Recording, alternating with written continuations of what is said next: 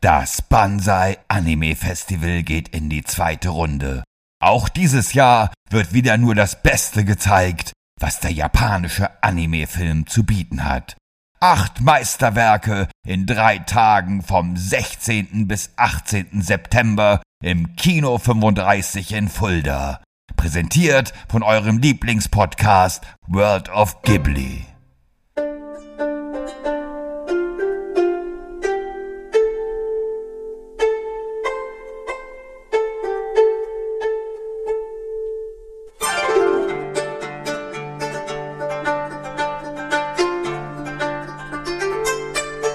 Hallo und herzlich willkommen zur neuesten Episode unseres wunderbaren Podcasts World of Ghibli, der Podcast über und um und aus dem Studio Ghibli. Wobei aus, äh, ich weiß nicht ganz genau, denn wir sitzen ja gar nicht in Japan, wir sitzen im wunderschönen Deutschland. Ich bin Shaggy Schwarz, an meiner Seite sitzt der wunderbare, ebenso schöne Thomas van der Scheck. Hallo lieber Thomas. Hayo gozaimasu, Shaggy Senpai. Weil wir nehmen ja heute um 9 Uhr morgens auf, deswegen guten Morgen. Das ist für einen Musiker, einen Künstler wie dich natürlich eine sehr außergewöhnliche Zeit. Für mich ist es tatsächlich die Zeit, in der ich am häufigsten Podcasts aufnehme. Ich, fast jeden Tag in der Woche um 9 Uhr ist für mich Podcast-Zeit. Also gewöhn dich mal dran, vielleicht wird es zukünftig häufiger passieren, dass du um ja, 9 Uhr über so wunderbare Filme wie über den heutigen Film sprechen musst. Und der heutige Film heißt, lieber Thomas? Mm, das wandelnde Schloss. Howl's Moving Castle. Und im Original? Hauro no Ugoku Shiro.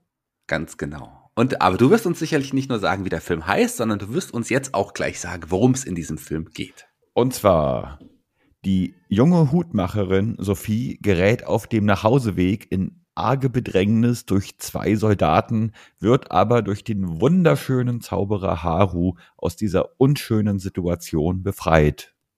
Was Sophie aber nicht weiß, ist, dass Haru gerade selber auf der Flucht ist. Und zwar vor einer großen Horde Gummiwesen, die versuchen, seiner habhaft zu werden, um ihn für die Hexe aus dem Niemandsland zu fangen. Die ist nämlich seit langer Zeit schon in Haru verliebt und ist nun im höchsten Maße eifersüchtig, weil Haru Sophie gerettet hat, anstatt sie zu erwählen.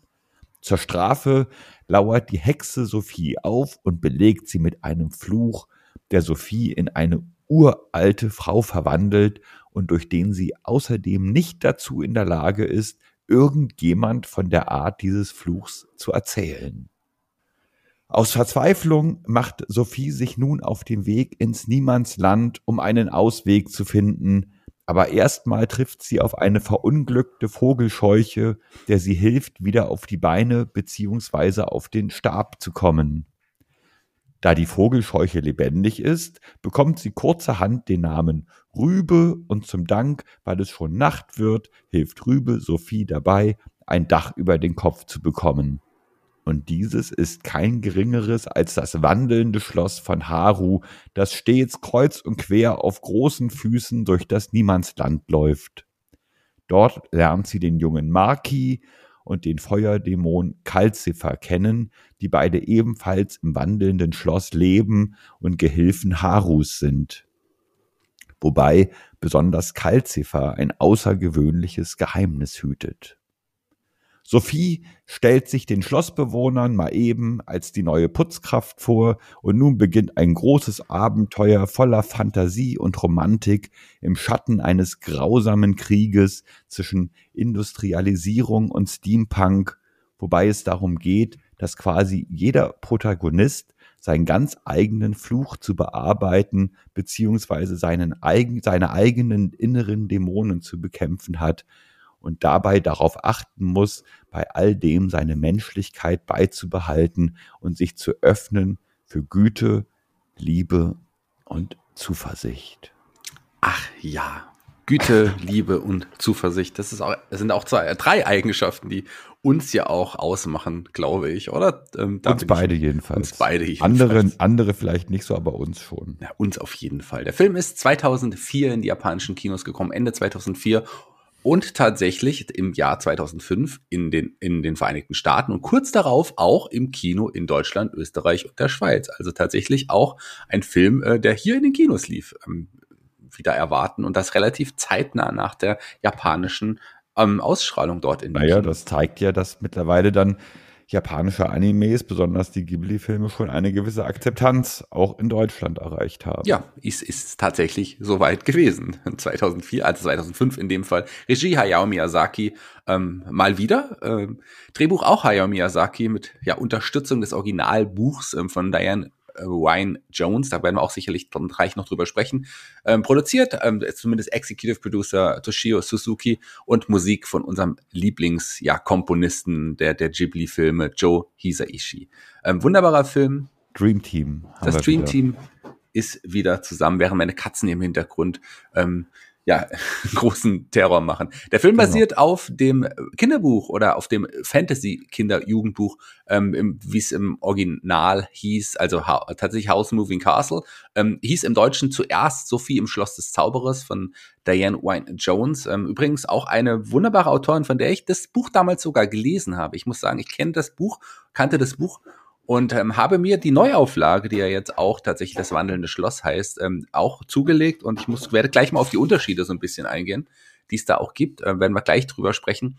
Hm, aber lass uns doch, ähm, wo fangen wir heute mal, wo fangen wir heute lieber an, Thomas? Du darfst heute. Ach, die, die Synchronsprecher, die muss ich natürlich zuerst erwähnen. Ganz das genau, ist natürlich, ja. bevor, bevor du, äh, bevor du gleich wieder dran bist, muss ich erstmal meinen Synchronsprecher-Monolog halten, denn hier ist auch jemand, Hauro wird im Deutschen gesprochen von niemand geringerem als Robert Stadelober und das ist ein Schauspieler, den ich, und Künstler und Musiker, den ich übrigens sehr, sehr schätze, den ich auch schon äh, kennenlernen durfte. Der ist mit seiner Band auch schon bei uns hier aufgetreten in Fulda unter anderem, aber vor allem als Schauspieler ist er natürlich ähm, ne, ne, einer der bekanntesten im deutschsprachigen Raum. Der junge Österreicher aus mit Crazy ist er damals bekannt geworden und ähm, die, die Prechts drei, drei Koschen Oper, einer der letzten Filme, wo er auch eine große Rolle gespielt hat. Also ein toller Schauspieler, toller Künstler, den ich sehr sehr schätze. Der nicht so oft synchron macht, aber in dem Fall Uro finde ich im Deutschen äh, sehr sehr gelungen, hat er sehr sehr gut gemacht. Ähm, erwähnenswert ist sicherlich wahrscheinlich ähm, noch jemand wie äh, die deutsche Synchronstimme Gerald Schale, der hier Kalziffer spricht, das ist jemand, den wir auch als Synchronsprecher kennen, vor allem wenn wir also auch als Schauspieler, auch in, in Schloss Einstein, ähm, in Krimiserien ist er auch oft dabei gewesen, aber als Synchronsprecher äh, ist er zum Beispiel die Hauptsynchronstimme von Daffy Duck mittlerweile gewesen. Ach, okay. Aber schau mal, das ist nicht nur Daffy Duck, die, die, die, er hat nämlich noch andere illustre ähm, Person, Persona, die er, die er sprechen darf. David Swimmer äh, von Friends, hast du Friends gesehen? Niemals. Natürlich nicht. Aber Friends ist schon eine gute Sitcom, ähm, äh, die, wirklich eine gute Sitcom. Da spricht er, da spricht er David Swimmer und er ist die deutsche Synchronstimme von Snoop Dogg in Filmen, wo Snoop Dogg mitspielt. Da ist er auch mit dabei. Und natürlich für die, die auch sich mit Sitcoms auskennen, die ja auch eine andere wirklich gute Sitcom ähm, ist, die, der jetzt unsere nächste Synchronsprecherin auch eine Rolle spricht, ist die Synchronsprecherin von der, der Hexe in dem Fall. Barbara Rattay ist eine bekannte deutsche Stimme, die vor allem als bei von Estelle Getty von den Golden Girls, also gerade so diese alten Damen, die sie immer spricht, wie sie auch hier im Deutschen äh, ja auch gemacht hat, die ist auch sehr, sehr bekannt. Aber ähm, im Amerikanischen, da war ja Disney wieder auch als, also Buena Vista wieder als, als ähm, als Verleih aktiv, da haben sie natürlich auch sich da große Namen ausgesucht. Sophie wird, die junge Sophie wird von Emily Mortimer, eine wunderbare englische Schauspielerin und von Gene Simmons, auch eine großartige, ja auch bekannte Lady ähm, im Schauspielbereich, die, die Hexe hier von Lauren Bacall gesprochen, aber die, die großen Sprecher natürlich hier, Calcifer, Billy Crystal, der, ja, der auch schon oft die Oscar-Verleihung moderiert hat, auch ein fantastischer Schauspieler. Und ha ähm, Hauro oder Howl, muss man natürlich sagen. Christian Bale ist hier die Stimme. Christian Bale kennen wir aus wirklich wunderbaren Verfilmungen der, der, großartigen Batman-Trilogie, zum Beispiel Dark, Dark Knight und so weiter. Da ist er natürlich Batman, aber hier ist er Hauro. Mhm. Was du wieder alles weißt, unglaublich. Ne? Da habe ich mich nicht drum gekümmert, um die Synchronsprecher. Da, da bin ich, dafür bin ich ja auch immer da. Aber du hast dich sicherlich. Aber, um aber, aber Howl klingt gar nicht so, oder Haru klingt gar nicht so wie Batman. Nee, das ist richtig. Howl heißt er ja auch übrigens im, im Original ähm, Buch. Also, und da sind wir jetzt auch zu, im, im Buch, weil da gibt es tatsächlich, ich habe es ja schon gesagt, da gibt es ein paar Unterschiede. Du hast das, hast du das Buch gelesen? Nein, habe ich nicht.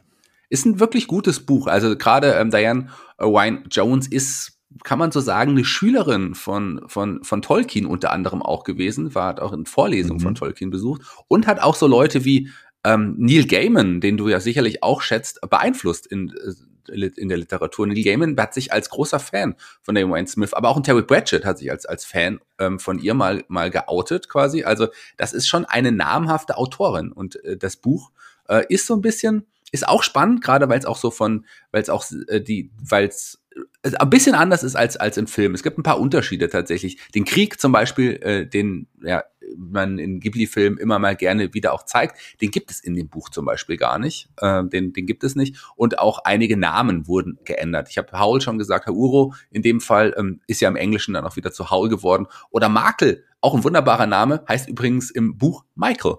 Ähm, auch ein schöner Name, den ich persönlich ja auch trage, wenn ich nicht als Shaggy unterwegs bin. Ansonsten gibt es noch viele andere Unterschiede. Michael ist zum Beispiel kein, kein, kein Kind, sondern er ist ein Jugendlicher.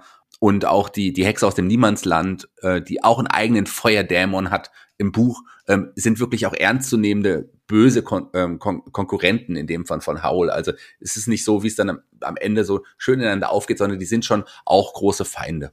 Gut, aber ich meine, im Film spielt der Krieg ja ein, eine, oder der Konflikt im Krieg eine sehr große Rolle.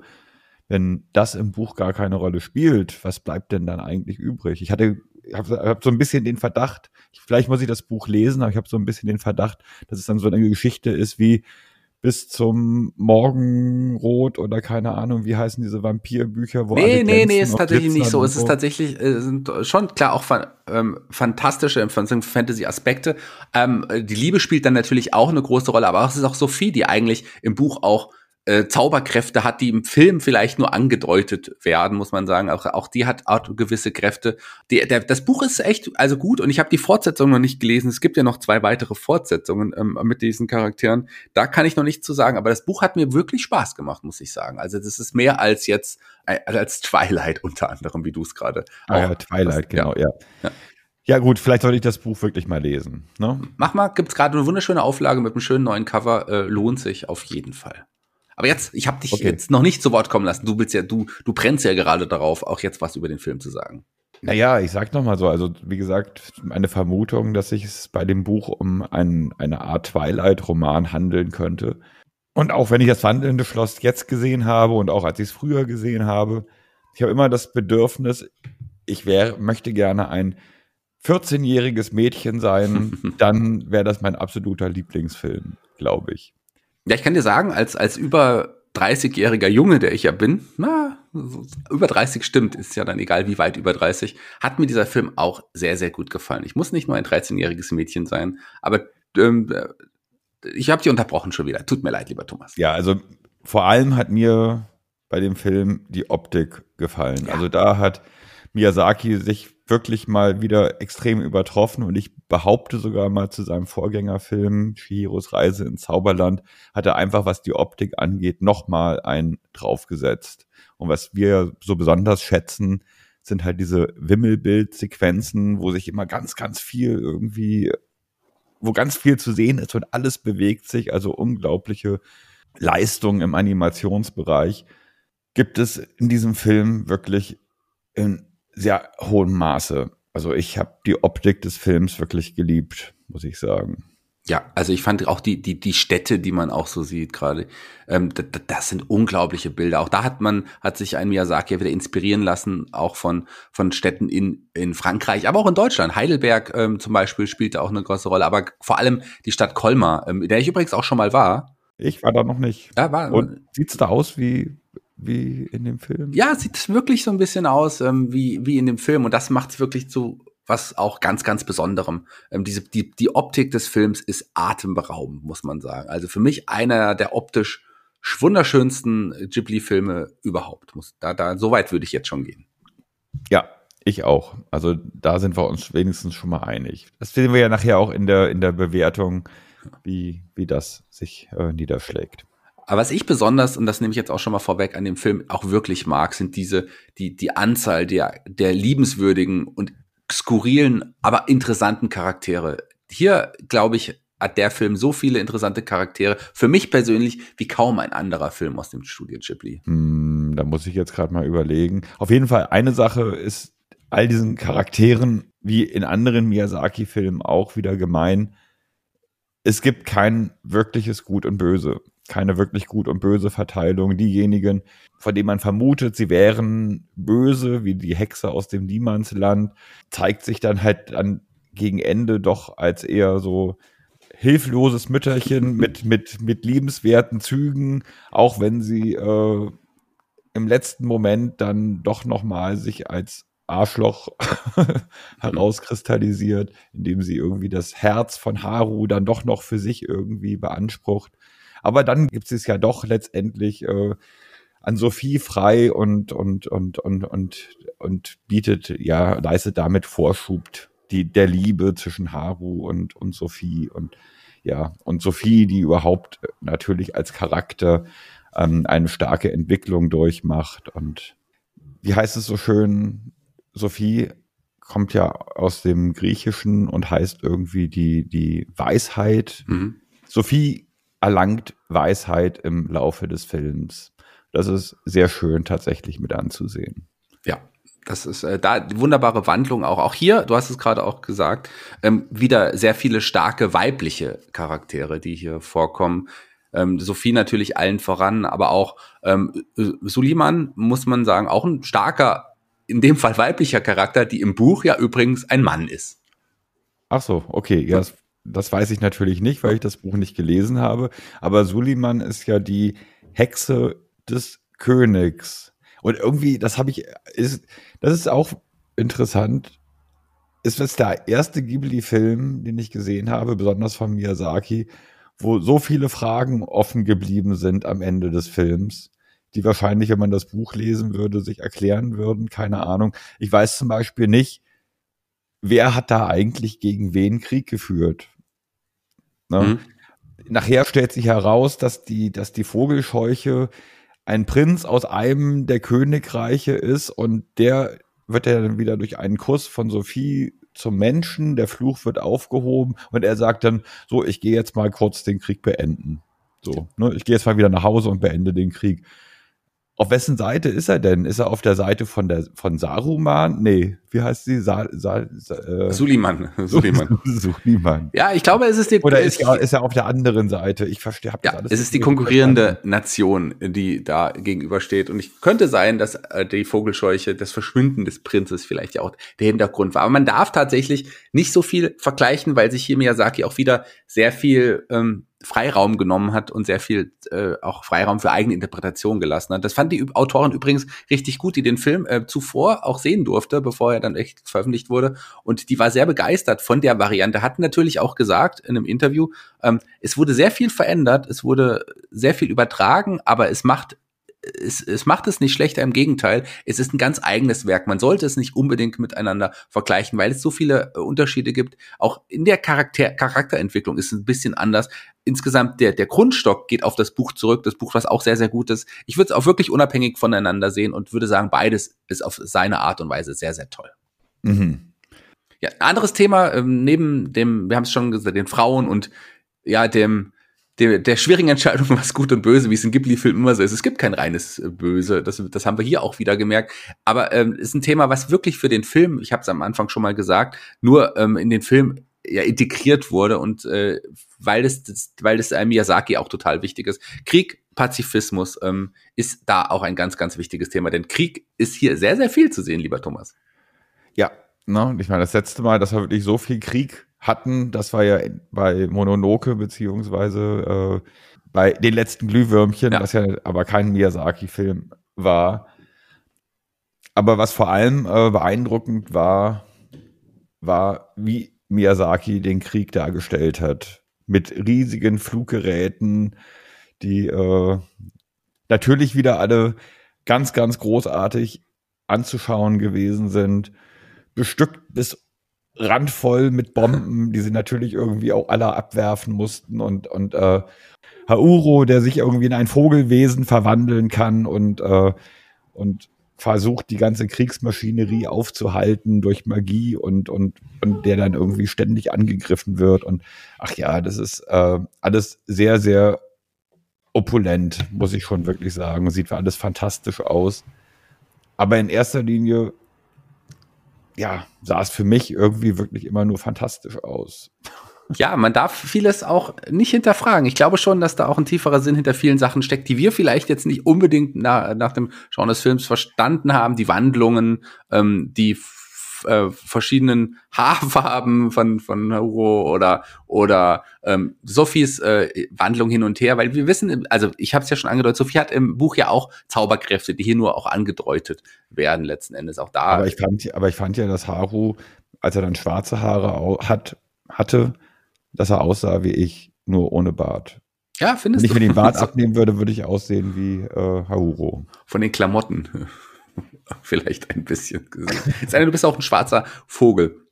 Übrigens auch hier, äh, wir lassen uns noch mal kurz über Miyazaki sprechen. Hier war eigentlich auch ein anderer Regisseur am Anfang vorgesehen, und zwar Marumo Osada, der in Japan auch ein bekannter Regisseur ist, der vor allem aber auch bei TV-Produktionen ähm, zugegen ist. Unter anderem hatte er zu dem Ja. Zeitpunkt auch gerade an Digimon gearbeitet.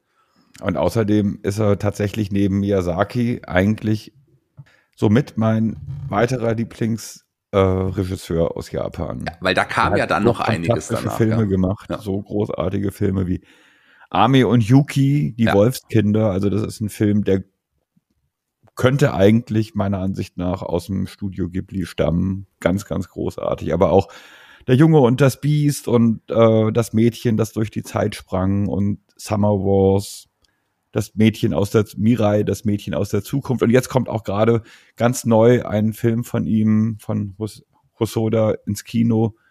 Ähm, Bell, da bin ich schon sehr gespannt und freue mich schon drauf. Ja, das glaube ich. So, da wäre auch jemand, glaube ich, der auch den, aus diesem, auch diesen tollen Film ganz toll gemacht hat. Allerdings war man damals nicht ganz zufrieden mit der ersten Arbeit, die er vorgelegt hat. Und dann hat sich an Miyazaki gesagt, come on! Wahrscheinlich habe ich gerade zwischendrin schon mal meine Laufbahn als Regisseur beendet, aber ich komme einfach noch mal zurück, aber einmal noch, einmal und dann, dann nie wieder. Also ich vermute mal, dass äh, äh, Mamoru Hosoda großartige Arbeit abgeliefert hat, aber Miyazaki eigentlich insgeheim wieder aus dem Ruhestand zurückkehren wollte und deswegen kein gutes Haar an, an am Drehbuch und so weiter von äh, Hosoda gelassen hat. Er hat wahrscheinlich gar nicht mal gelesen, hat sich einfach gedacht, Genau. so, ich mach's wie immer und ich komme jetzt zurück und übernehme den Film. Aber ähm, ich finde es nicht schlimmer, dass er den Film übernommen hat, weil daraus ist auch wirklich ein wunderbarer Film entstanden. Und Hosoda hat ja auch doch, äh, wie du es gesagt hast, andersweitig noch zeigen können, dass er auch wirklich ein wunderbarer Regisseur und noch ein wunderbarer, ja, ein wunderbares Gehirn ist für gerade den Anime-Bereich. Damals hat er viel an Digimon gearbeitet, übrigens ja auch die Kon ja, kann man sagen, konkurrierende äh, Serie zu, zu Pokémon. Äh, ich war, ich habe beides immer so ein bisschen geschaut, aber ich war nie der große Pokémon oder Digimon-Fan. Ja, und für an, an One Piece hat er, glaube ich, auch an einer, an einer Filmfolge gearbeitet. Ja, genau, in einer dieser langen Formen auch da. Ähm, One Piece, da bin ich ja ein großer Fan von. Also das, da bin ich ja wirklich, das ist meine Lieblings, ähm, Liebling, eine meiner Lieblingsserien im Allgemeinen sogar. Soweit würde ich dann tatsächlich. Gut, ich meine, ich bin ja erst jetzt relativ spät in die Anime-Welt eingestiegen und die Zeiten so mit Naruto und One Piece und Dragon Ball und so weiter habe ich eigentlich ja gar nicht wirklich mitgemacht. Und, äh, und jetzt in solche Serien wie Hunter Hunter oder One Piece, Naruto einzusteigen, tut mir leid, das sind mir einfach wirklich zu viele Folgen. Ich habe keine Zeit, irgendwie knapp 1000 Folgen One Piece zu gucken oder so. Das ist, das ist too much.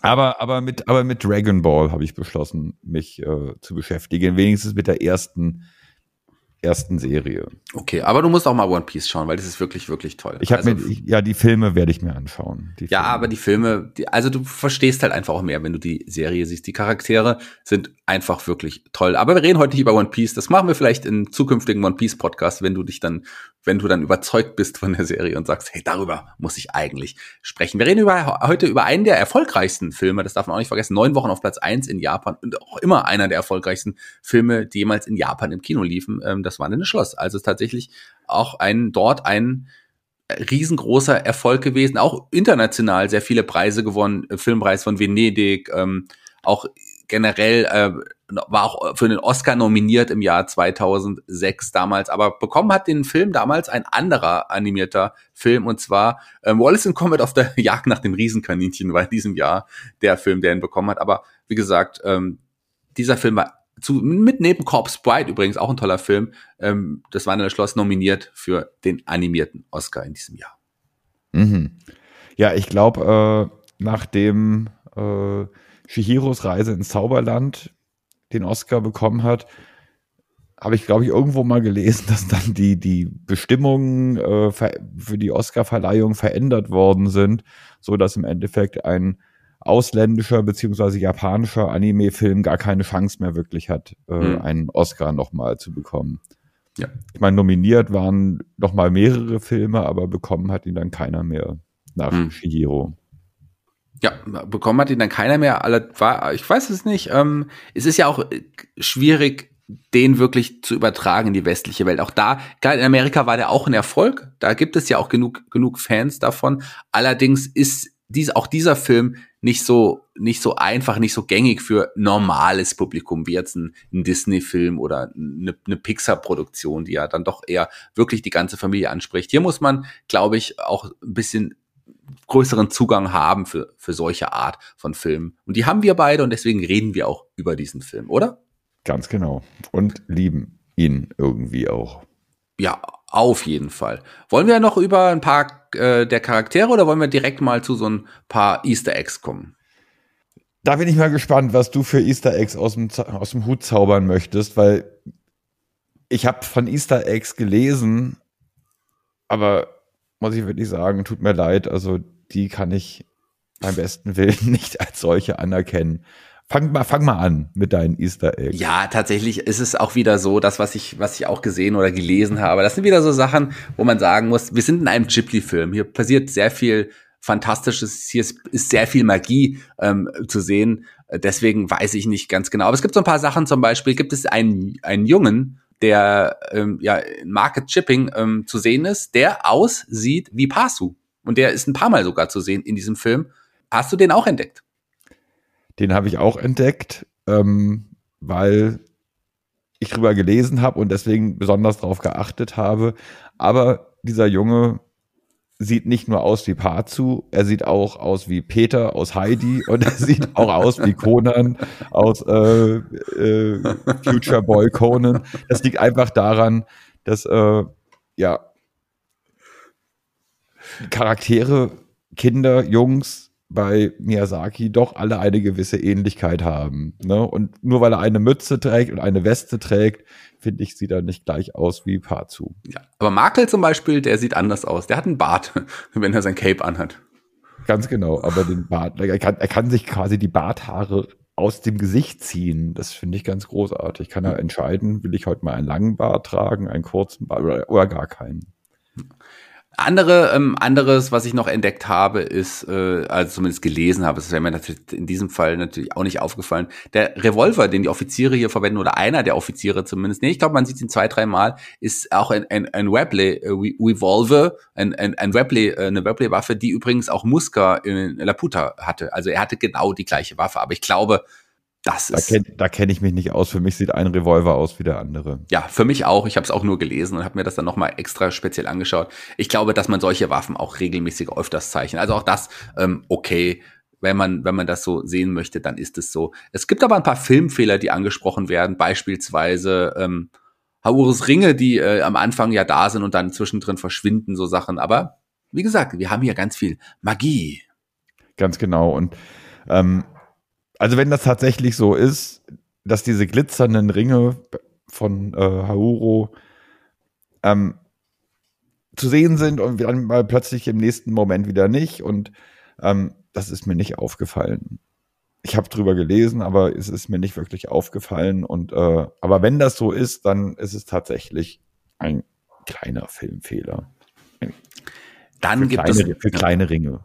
Kleine Ringe, wenn überhaupt. Aber wir haben hier Magie, genauso Magie kann man auch als, als, als, als Grund für die wechselnden Kleider von Sophie zum Beispiel auch bezeichnen. Die hat ja manchmal irgendwie was anderes, andersfarbig leicht an, anders geschnitten. Ähm, ja. Aber ich glaube, dadurch, dass sich Sophia auch wandelt in dem Film mal hin und her, würde ich mich jetzt nicht wundern, dass sich ihr Kleid mitwandelt. Oder ist, ist dir das negativ aufgefallen? Ja, aber das ist ja jetzt, wie gesagt, auch kein Edgy oder kein, kein äh, Hentai.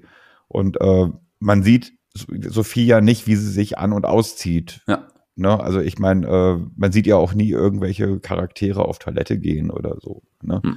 Also insofern kann sie ja durchaus auch ein leicht grünliches und einmal ein leicht bläuliches Kleid im Schrank haben. Natürlich, was interessant ist, ist die als sie sich von, vom, vom jungen Mädchen in die alte Frau verwandelt, dass das Kleid sich immer anpasst. Ne? Also äh, sie hat quasi schon in ihrem Kleiderschrank Klamotten für alte Frauen. Hm. Obwohl sie ja von Anfang an eigentlich schon eher aussah wie eine alte Frau. Fand ich. das stimmt. Ähm, Erst gegen, gegen Ende so mit den weißen Haaren, da sah sie dann tatsächlich mal ein bisschen stylischer aus. Ja, ganz am Ende, das sagt ja auch, sagt sie auch zu ihr, oh, deine Haare, du siehst fantastisch aus. Und dann küssen sie sich. Ach, wie ganz schön. Genau. Ja. Übrigens auch in Market Shipping wieder bei, äh, also in einigen Szenen, aber vor allem in dieser großen Szene, in diesem Wimmelbild, wo wirklich ganz, ganz viele Menschen, diese, diese Jubelszene, wo alle dann da auch stehen, ist auffällig und das haben auch einige angesprochen oder habe hab ich gelesen, dass da sehr viele ähm, Leute gleich aussehen. Ähm, aber. Aber das ist wieder Miyazaki. Ich meine, ja. wichtig ist nicht, wie die dass jeder unter, extrem unterschiedlich aussieht, sondern wichtig ist, dass viele zu sehen sind und dass sich alle bewegen. Das denke ich ist wichtig. Ja, außerdem sind wir hier in der Stadt der Zwillinge oder der Drillinge oder der oder Vierlinge. Der Vier, ja. Das kann auch sein. Aber was mir auch wirklich, das eine Sache ist mir auch wirklich aufgefallen, aber auch das, wir sind hier über Magie. Ähm, am Ende, als sie, ja, als, als Sophie Kalziffer wieder in, in, in das Herz ähm, von Hauro zurückdrückt, ähm, drückt ihn eigentlich in die Lunge, oder? Das ist doch da an der Stelle, wo, wo, wo, wo, wo sie, wo, wo sie ähm, Kalziffer reindrückt, das ist doch nicht das Herz, das ist die Lunge. Oder ist es in, in, in einem Anime anders? Haben da ist der ich, ich wusste genau, dass du diesen Filmfehler ansprechen wirst. Aber prinzipiell, wenn es um Märchen geht, wenn es um, um große Liebesgeschichten geht, wenn es ums Herz an sich geht, wird es immer in der linken Körper, oberen Körperhälfte, Brusthöhe, linke Seite immer dargestellt. Dass das Herz woanders ist, eigentlich eher mittig. Ähm, das hat uns die Literatur und Filme anders gelehrt. Ne, insofern kann ich das nicht als Filmfehler akzeptieren, sondern frag mal ein, ein äh, Latino, das Corazon, wo ist das Corazon? Er wird immer sagen, hier, linke Seite, Brust. Hm. Ich habe eben auch schon gesagt, und da kommen wir jetzt noch mal kurz zu den Charakteren, dass in diesem Film so viele liebenswürdige, tolle Charaktere sind. Für mich wie in fast keinem anderen Ghibli-Film, weil ich irgendwie alle mag. Sei es Sophia Uro, Makel, ähm, Kalzifer, das sind äh, Rübe, also der die die, die Vogelscheuche. Ähm, das sind so alles so Charaktere, die die ich wirklich ins Herz geschlossen habe. Hast du einen Lieblingscharakter in dem Film? Ähm, ja, ich mag Kalzifer. Ja. Den finde ich irgendwie ganz witzig, so ein bisschen nörgelig die ganze Zeit und und äh, ja, dessen Charakter mag ich irgendwie sehr. Ähm, ähm, wer mir auch gut gefallen hat, die hat aber nur einen ganz, ganz kurzen Auftritt. Das war das kleine Mädchen, was äh, äh für ihre Mutter irgendeinen Zauber kaufen möchte den sie scheinbar irgendwie regelmäßig immer kauft. Und da gibt's halt diese Sequenz, wo da, sie dann Sophie fragt, sag mal, bist du eine Hexe? Und Sophie sagt, ja, ich bin die böseste Hexe im ganzen Land. Und sie dann einfach, und das kleine Mädchen dann einfach nur so suffisant so grinst, hey, ja. ja, alles klar. Aber auch so, das, das, das, das, das, das war für mich der schönste Moment im ganzen Film. Ach, ich mochte ja, den Moment auch sehr, weil ich hab, musste da auch sehr, sehr mitlachen, muss ich sagen. Also dieses Lachen gerade, auch im Deutschen kam das Lachen, finde ich, richtig, äh, richtig schön rüber. In dem Fall. In welcher Sprache hast du den Film? Du hast ihn wahrscheinlich auch wieder auf Japanisch mit deutschen Untertiteln gesehen. Ich habe ihn auf Japanisch geguckt, ja, weil ich habe ihn früher auf Deutsch gesehen. Hab, hatte aber in Erinnerung, dass ich eigentlich die Synchronisation sehr gut fand. Aber ich habe ihn jetzt, äh, weil ich es einfach mir so angewöhnt habe, auf Japanisch mit Untertiteln geschaut. Und mir hat eigentlich dieses sehr gut gefallen, wobei ich allerdings erstmal nicht so ganz sicher war, ob die Hexe aus dem Niemandsland nicht von einem Mann synchronisiert worden ist. Im Jap ja, es ist, äh, sagen wir mal so, das, ähm, äh, du sprichst von Akiro, äh, Akihiro Miwa, das ist tatsächlich ein Mann, ein Sänger, Komponist, ähm, aber auch ein, ein sehr bekannter Schriftsteller, erfolgreich auch in, in Japan, der ist, tritt allerdings in der Öffentlichkeit ähm, als auch als Frau auf, also Drag Queen. Ähm, es ist wirklich ein Mann, aber der tatsächlich aber auch weibliche Züge hat. Er ist nicht divers, sondern ist wirklich äh, ein Mann als Drag Queen. Also er, er, sieht sich selber als Mann, aber ist in der Öffentlichkeit auch als Frau unterwegs des Öfteren. Ah ja, okay, gut. Also gar nicht so falsch äh, erkannt. Finde ich, finde ich gut. Ja, und ähm, ich fand auch, fand auch toll, dass die Hexe aus dem Niemandsland ähm, vier Hälse gehabt hat. Ja. Ich fand gerade so. Das muss man erstmal nachmachen können gerade diese, diese, da muss man nochmal auf die Zeichnung kommen, wie sie dann später diesen Blick, den diese, den die Hexe aus dem Niemandsland hat, diesen Blick, wenn sie dann einfach immer so, so ins Leere schaut, so schauen wirklich Leute, ältere Herren, ältere Herrschaften, die verwirrt sind, schauen wirklich ganz genauso. Und das finde ich, hat man auch sehr, sehr gut gemacht. Also das, haben, die, äh, haben die auch so eine Penisnase? Das weiß ich nicht, kommt drauf an. Einige vielleicht. Gibt es noch irgendwas? Also ich meine, wir haben ihr müsst diesen Film einfach sehen, um, um, um, man kann gar nicht, man kann vieles gar nicht beschreiben, finde ich, in diesem Fall. Also es ist schwer, viel schwieriger als bei anderen Filmen noch. Ja, also muss ich auch sagen, wie gesagt, ich war, wie gesagt, die Handlung war okay für mich, aber in erster Linie sah der Film wirklich so, so unglaublich fantastisch aus, dass ich ihm jedem ans Herz legen möchte, ihn sich anzugucken. Ne? Weil wenn man, wenn man ein animiertes Meisterwerk wirklich sehen möchte, dann ist es tatsächlich das wandelnde Schloss. Ja, und ich glaube, diesen Film könntest du auch einfach, äh, wenn man, man müsste, könnte die, die Dialoge, müsste man gar nicht hören, man schaut sich diesen Film an und hört vielleicht auch die, diesen fantastischen Soundtrack, den es hier ja auch gibt von Isaishi, einfach den Film mit dem Soundtrack an. Ich glaube, da auch das wäre optisch schon ein Meisterwerk. Man würde Denk genauso viel verstehen wie den Film so, aber es ja, wäre trotzdem. Ja. Ja. Wahrscheinlich. Ja, wobei, äh, der Soundtrack, genau, jetzt lass uns mal über den Soundtrack reden, ähm, der ja eigentlich nur aus einem Lied besteht. Es gibt zwar noch zwei andere und das und das, das den Endcredit-Song, aber eigentlich geht es ja immer nur um dieses Hauptthema, diesen einen Walzer. Und da muss ich sagen, hat wirklich dieser Ishii einen der allerschönsten Walzer geschrieben, den ich je gehört habe. Und, und der variiert halt in, äh, durch verschiedene Arrangements und, und durch verschiedene Tempi ähm, und trägt den ganzen Film. Also das ist wirklich, wirklich eine ganz große Leistung. Ja, ich äh, sehe dich gerade vor mir, wie du dir den Soundtrack anhörst und durch äh, dein Zuhause tanzt, mit Walzerschritten. Das äh, stelle ich mir bei dir richtig schön das stimmt. vor. Ich habe den Film gestern Abend gehört und ich konnte kaum schlafen, weil ich äh, bis heute Morgen in Gedanken eigentlich äh, durch die Nacht getanzt habe. Mir ging es so ähnlich, ich konnte nicht schlafen, weil ich gespannt war, wie du diesen Film bewertest, weil ich glaube, hier haben wir auch in einigen Dingen, da bin ich mir ziemlich sicher, unterschiedliche Ansichten. Und das werden wir jetzt auch rausfinden in unserem VOG Ranking, unserem Rock Ranking, ähm, das äh, kenne ich, kennt ihr, ich kenne sowieso, das kennt, kennt ihr wahrscheinlich auch schon, wenn ihr uns schon regelmäßiger gehört habt, was ihr tun solltet. Wir haben verschiedene Kategorien, dabei werten wir eins bis acht. Acht ist das Beste, davon nehmen wir den äh, Zwischenwert und setzen das unserem persönlichen Geschmack auch da eins bis acht gegenüber. dann haben wir eine Gesamtwertung, auf Platz eins ist aktuell äh, ein Film, den, ja, äh, den wir natürlich beide auch sehr, sehr mögen, aber auch, äh, ja, auch sehr viel Angst vor diesem Film haben. Die letzten Glühwürmchen ist aktuell noch auf Platz eins. Vielleicht könnte es heute ja auch anders sein. Auf dem letzten Platz ist meines Wissens aktuell, ist es Ocean Waves? Nein, oder? Ja, ja. Ich glaube Ocean Waves. Ich glaube Ocean Waves ist auf dem letzten Platz im Moment.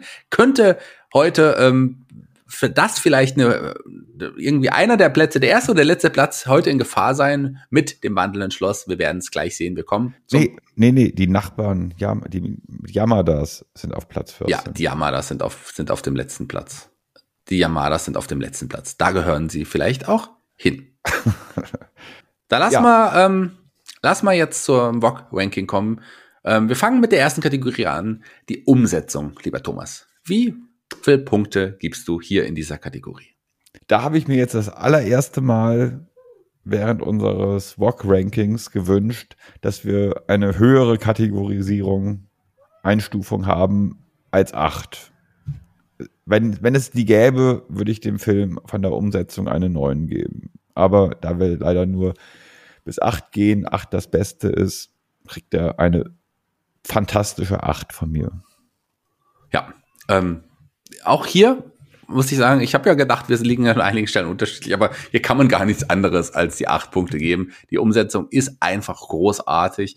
Die Optik ist vielleicht, vielleicht mit die beste Optik, die ein, ein Ghibli-Film überhaupt hat. Vielleicht einer der wunderschönsten Filme im Allgemeinen, was die Optik angeht. Von mir hier auch acht Punkte. Action. Action gibt's ja, wir haben ja gesagt, sehr, sehr viel Krieg zu sehen, sehr viele Kriegsszenen, sehr viele Kämpfe. Ähm, hast du es auch so gesehen? Ja, aber für mich ist auch Action zum Beispiel das wandelnde Schloss selbst. Ja. Wie sich das bewegt, wie die ganzen äh, einzelnen Elemente des Schlosses irgendwie jedes sich für sich bewegt und und das alles quasi trotz ja, das alles handgezeichnet ist. Okay, das stimmt nicht ganz, weil die Füße des Schlosses sind tatsächlich CGI, also die sind computeranimiert, aber da, das ganze restliche Schloss ist handgezeichnet und ähm, allein das, wie das Schloss sich bewegt, ist schon für mich Action pur auf eine gewisse Art und Weise. Ja, und auch die ganzen ähm, ähm, Kampfszenen mit den, mit den, mit den äh, Luftschiffen, quasi den, den riesigen Kriegs, der riesigen Kriegsmaschinerie. Und ähm, ach, es gibt eigentlich tatsächlich sehr, sehr viel Action in dem Film und auch Dinge, die so fantastisch sind, dass man sie als Action auslegen könnte. Deswegen bekommt er von mir sieben Punkte. Ja, auch hier hast du eigentlich alles gesagt. Wir liegen gar nicht so weit auseinander. Das überrascht mich dann doch. Ähm, auch ich habe hier sieben Punkte gegeben. Genau aus den von dir genannten Gründen sieben Punkte. Humor. Wie lustig findest du den Film? Ich kann es ja mal vorwegnehmen. Für mich einer der, auch, auch trotz der tragischen Momente, absolut lustigsten Ghibli-Filme überhaupt. Ich habe so viel gelacht hier, wie bei keinem anderen, glaube ich. Mm, ja, ich fand den Humor ein wenig einfach, ein wenig naiv. naja, das sagt auch schon viel über mich aus und deine, deine Einstellung zu mir. Aber okay, warum? Ganz genau. So, so wie ich dich sehe. Ne? Aber ähm, wie gesagt, ich, meine, meine Lieblingsszene ist das kleine Mädchen gewesen, das äh, Sophie, die sagt, ich bin eine böse Hexe, nicht wirklich ernst nehmen kann. Ähm, das fand ich irgendwie sehr lustig, das fand ich sehr süß. Und solche Situationen gab es in der Art noch ein paar, die fand ich auch klasse. Ähm, oder auch zum Beispiel die, die großartige Szene, wo Sophie und die Hexe aus dem Niemandsland diese Treppe hochgehen. Ja, ja, ja. Ne? Und, äh, und Sophie ist eigentlich äh, leichten Fußes unterwegs und die Hexe aus dem Niemandsland hat natürlich echte Probleme mit ihren vier Hälsen, die sie irgendwie die Treppe hoch äh, schleppen muss. Aber dann ist ja auch noch dieser Hund, dieser seltsame, komische Hund mit Vogelfüßen, ähm, der auch noch gerne irgendwie die Treppe hoch möchte, aber nicht mehr in der Lage ist, eine Treppenstufe schaffen zu können. Und Sophie muss ihn sich nee, greifen und muss diesen schlaffen, schweren Hund irgendwie die Treppe hochschleppen. Und, ähm, und dieser Hund wiegt so viel wie vier Hälse der Hexe aus dem Niemandsland. Und äh, ja, und, und die Dialoge, die quasi ähm, Sophie und die Hexe äh, führen, während sie die Treppe besteigen. Das macht wirklich großen, großen Spaß. Also da habe ich irgendwie die ganze Zeit gegrinst, eigentlich, muss ich sagen. Also auf, auf jeden Fall, du gibst dem Humor sieben Punkte. Lange Rede, kurzer Sinn. Ich gebe ihm fünf Punkte und das finde ich schon echt gut.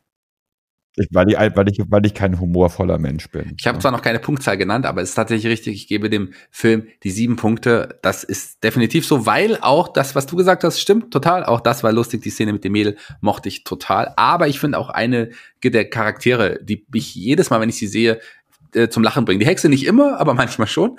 Ähm, aber vor allem ähm, ähm hier Kalziffer natürlich und Makel, den finde ich einfach so so süß und so lustig. Ähm, hier von mir auf jeden Fall sieben Punkte. Da unterscheiden wir uns. Unterscheiden wir uns auch beim Plot, lieber Thomas? Ähm, weiß ich nicht, oder? Vielleicht, ja. Also, wie gesagt, am Ende des Films sind halt wirklich viele, viele Fragen offen geblieben. Und mich hat der ganze, weil ich das, weil ich das, der Film, ich habe das Buch ja nicht gelesen, aber mich doch ein bisschen an Twilight erinnert hat, was ich nie geguckt habe und auch nie gelesen habe. Ähm, aber ich dachte irgendwie, das, was in dem, was bei Twilight zu lesen ist oder zu finden ist, wird Ähnlichkeit haben mit das wandelnde Schloss. Jetzt sagst du natürlich, das ist nicht der Fall. Ähm, also wie gesagt, mm, der Plot ist für mich nicht ausgefeilt genug, irgendwie, um ihm acht Punkte zu geben. Auch nicht um sieben. Er kriegt von mir sechs Punkte. Okay, da liegen wir nicht sehr weit auseinander, kann ich ja jetzt schon mal verraten. Ich habe ähm, das Buch ja im Vorfeld schon gelesen gehabt und ähm, das ist auf jeden Fall äh, ein Unterschied, ja, zu uns. Und ich habe Twilight natürlich nicht gelesen, aber ich habe die Filme gesehen. Und ähm, ja, ich muss sagen, ich habe schon bessere Filme gesehen, aber ich habe auch schon deutlich schlechtere Filme gesehen. Also man fühlt sich auch bei Twilight unterhalten. Und hier habe ich mich aber besser unterhalten gefühlt und ich fand diesen Film hier auch deutlich besser als alle Twilight-Filme zusammen, die, ich weiß nicht, wie viel gibt's denn da? Ähm, ich glaube weniger als bei Harry Potter, aber trotzdem noch äh, sehr viele. Ähm, man kann da auf jeden Fall ein paar schöne Abende mit, äh, ja, sollte man dann mit einer jungen Frau oder einem jungen Mann, je nachdem, welches Geschlecht man lieber bei sich hat, schauen und dann ist es vielleicht auch noch schöner. Das ist ein Film Wandelschloss, den man auch alleine wirklich auch sehr schön genießen kann. Ähm, Im Gegensatz zu Twilight wahrscheinlich. Jedenfalls, ich muss sagen, hier ähm, für mich sieben Punkte beim Plot. Kommen wir zur Musik. Wir haben ja schon über die Musik gesprochen. Ähm, noch kurz, wie kommst du auf deine Punkte und wie viele Punkte sind es denn? Ja, also der Soundtrack ist wirklich fantastisch. Da hat äh, Joe Hisaishi einen großen Wurf gelandet. Allerdings, wie ich schon vorhin meinte, es ist eigentlich hauptsächlich handelt der Soundtrack von einem Song. Mhm. Und dieser Song hat verschiedene Variationen, die alle beeindruckend sind, aber es ist eigentlich dieser eine Song in Haupt, in erster Linie. Da hat es eigentlich schon bessere Soundtracks gegeben, meiner Ansicht nach, abwechslungsreichere, wie zum Beispiel äh, bei Mein Nachbar Totoro, da oder bei auch bei Shihiro. Da fand ich die Soundtracks wesentlich interessanter na, wesentlich nicht, aber schon interessanter. Deswegen kann ich diesmal für das wandelnde Schloss keine acht Punkte geben, sondern nur sieben. Ja, da sind wir uns wieder einig. Das Thema, also der Hauptsong, das ist aber, das, das ist wirklich sehr, sehr gut.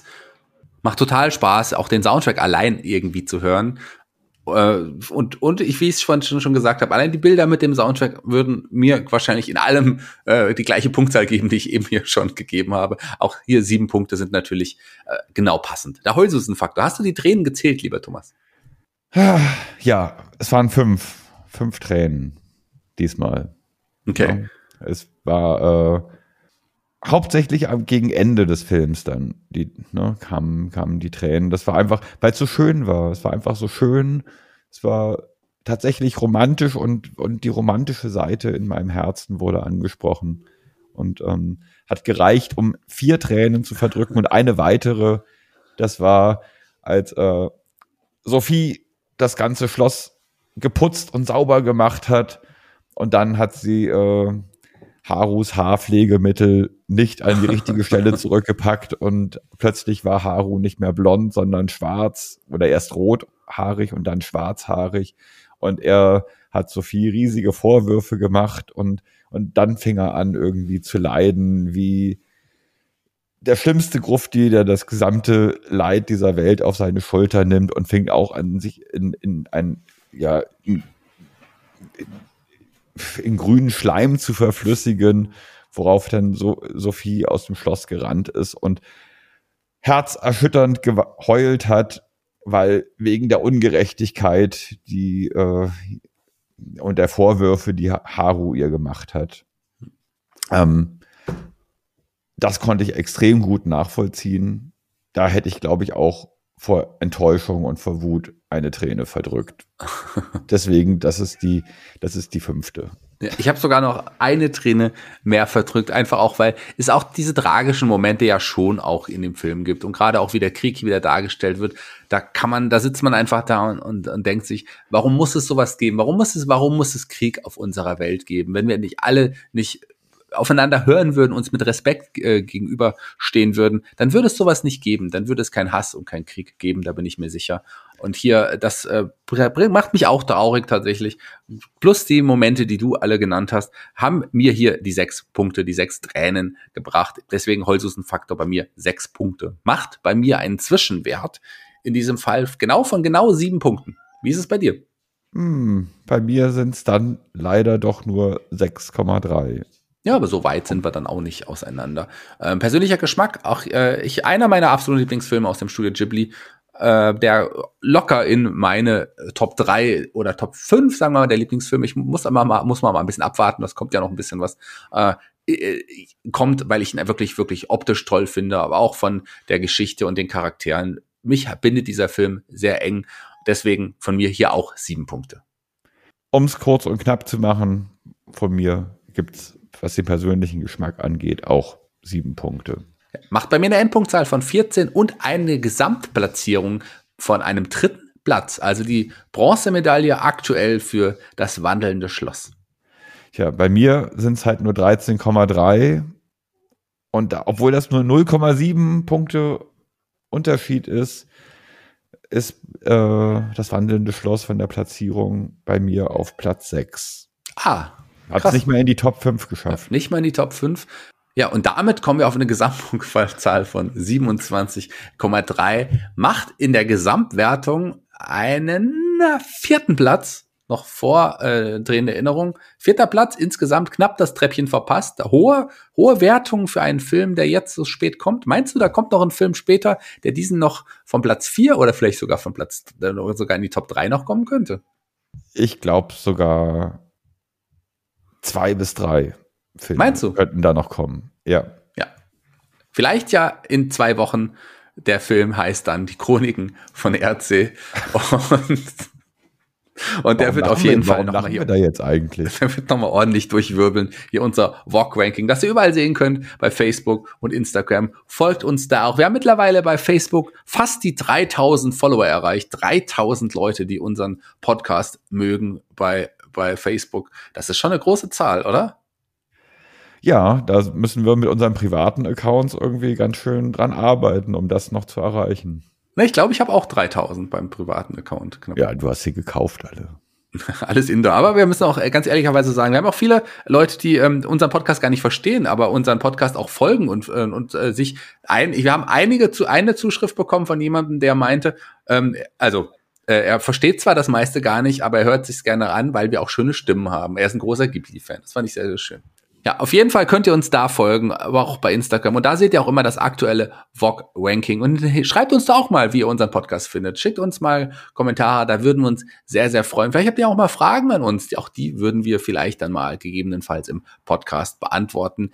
Vielleicht ja in zwei Wochen, wenn es dann heißt, die Chroniken von RC. Mein Name war und ist Shaggy Schwarz. An meiner Seite wie immer der großartige Thomas van de Scheck. Und dieser Thomas van der Scheck wird sich jetzt von euch verabschieden. Ich bin raus für heute. Bis zum nächsten Mal. Ja, und ich sag wie immer, arigato gozaimasu, sayonara, bye bye.